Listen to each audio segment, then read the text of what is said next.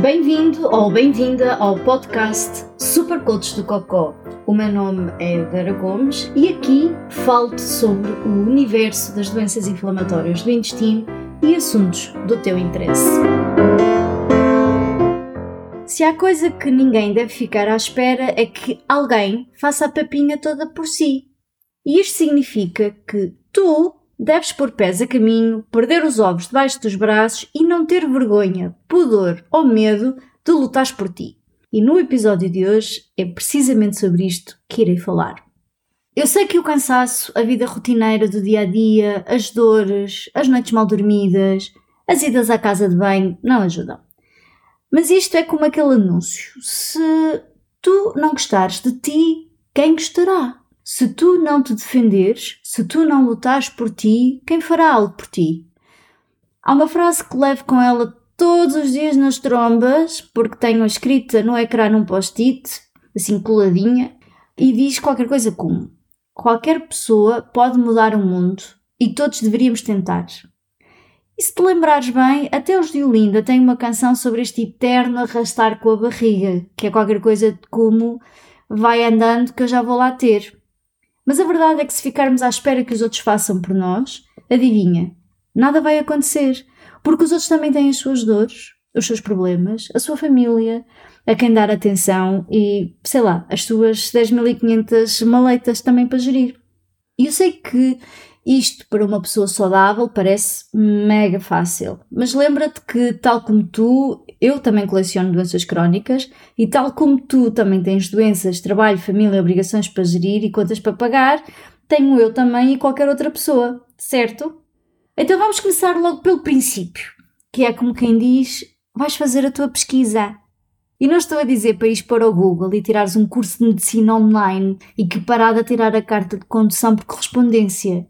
O que eu digo aqui é, antes de ires à consulta com o teu médico, perceberes o que não faz sentido para ti, o que está fora do teu habitual, o que é que agora surgiu que não é muito uh, habitual no teu corpo, aquele sintoma tipo, o que é isto? Que esta coisa estranha, isto normalmente não funciona assim. É claro que podes pesquisar um bocadinho sobre sintomas no Google, porque eu sei que também és humana, mas certamente que irás terminar por achar que tens cancro e que já devias ter morrido para aí há uns 4 dias. Mas é certo também que se souberes filtrar um bocadinho a informação a que tens acesso, consegues perceber que muitas vezes pode estar tudo ok nos exames, mas ainda assim ter algumas coisas diferentes do usual, não é? Do habitual, porque simplesmente tens uma doença crónica. E parece tudo tão simples, não é? E claro, a forma como formulas as tuas frases junto do médico também ajuda muito a respeitares o profissional que andou a estar a vida toda e que tu perdeste uns dias no Google. Percebes a diferença?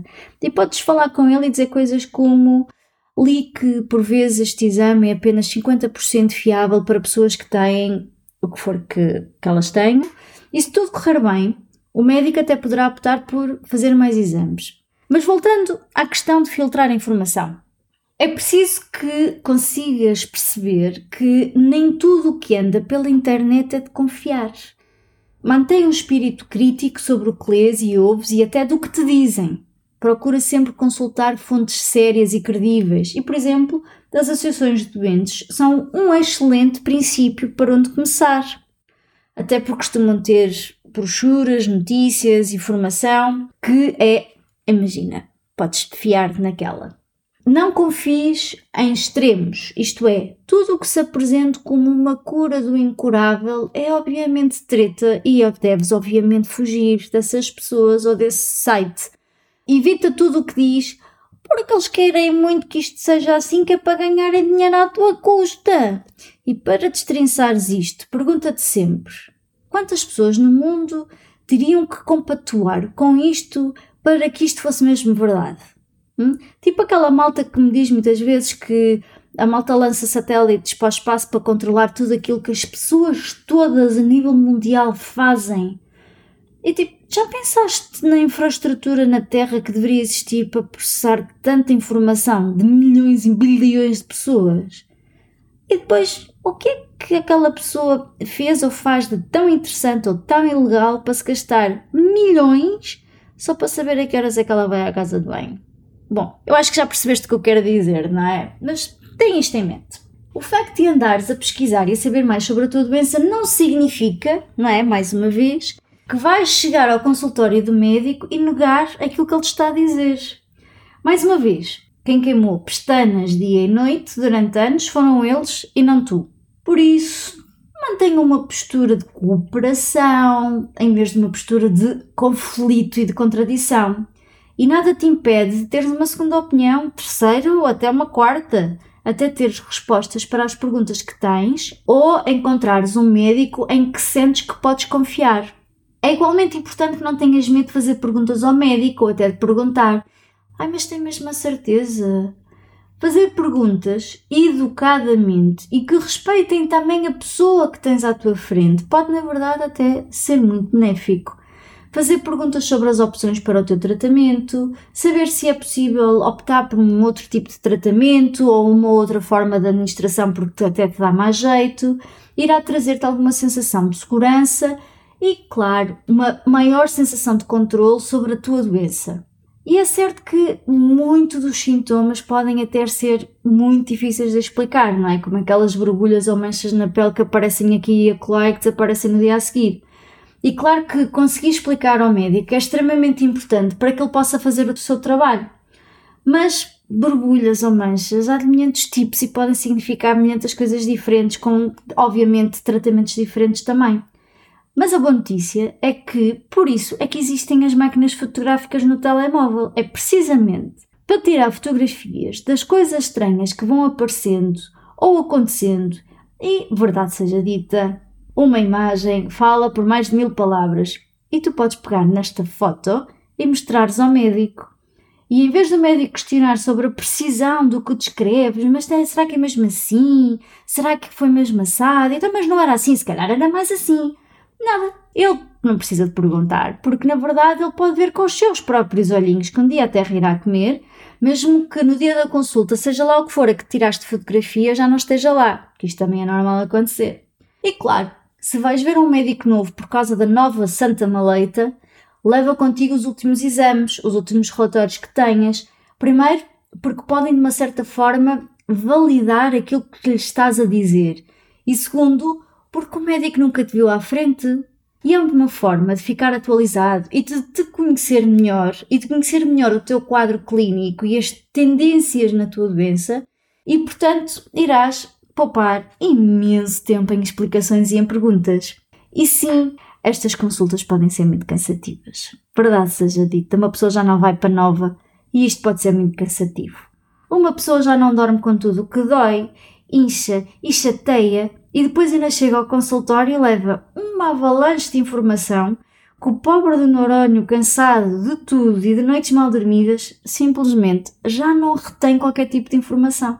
E é por isso que é uma boa ideia, sempre que possível, claro, levar alguém contigo às consultas. E pode ser o namorado, pode ser o amigo, pode ser a amiga, pode ser até o periquito, desde que ele tenha duas pernas e se comporte como um papagaio, que é para depois chegar a casa e repetir tudo o que o médico disse. E é claro que esta pessoa que te irá acompanhar também poderá complementar aquilo que tu vais responder ao médico, porque às vezes há coisas que nós próprios nem sequer nos apercebemos, mas aquelas pessoas que nos são próximas notam. E, portanto, pode também complementar a informação que vais dizer ao médico. E porque é também sabido que dentro do consultório nos esquecemos de perguntar isto ou perguntar aquilo, ou até por vez de dizer algumas coisas que podem ser importantes no momento do médico fazer a avaliação. Portanto, um par extra de ouvidos, uma boca extra, dá sempre jeito para acompanhar a consulta. Acima de tudo, aquilo que eu sei é que lutares por ti dentro do sistema clínico Saberes mais sobre a tua doença e os tratamentos pode ajudar-te a reduzir e muito o teu stress emocional de lidar com tudo o que se passa no consultório, nas salas de exames, no dia a dia em que andas a correr para a casa de banho, quando começas a fazer os tratamentos e quando é que eles vão começar a funcionar, que não estão a funcionar e eu estou aqui para morrer, etc. Mas a verdade é que estás preparado e sem medo de lutar por ti poderá também ajudar os médicos a melhor compreender o que se passa contigo e também como te tratar. Por isso, lembra-te, não é o que se diz, é a forma como se diz Sê assertiva e verás que o teu comportamento irá espelhar-se também nas reações das pessoas que tens à tua frente. Acima de tudo, lembra-te que ter uma doença crónica requer um período também de autoaprendizagem e que se fizeres o teu trabalho de casa bem feito, tudo fica mais leve. E já te consigo até estar aqui, a, já te consigo imaginar a estares ali a esmerdar toda na casa de banho, mas estarás a sorrir e a pensar qual será a tua próxima aventura, porque até sabes que aquele esmerdanço todo, se calhar, até nem tinha nada a ver com a tua doença. É tudo por hoje. Se gostaste do que ouviste ou achaste interessante, se esboçaste um sorriso ou soltaste uma gargalhada, então está na hora de seguir os desígnios do Buda e partilha este episódio com um amigo e que Buda do Cocó esteja contigo.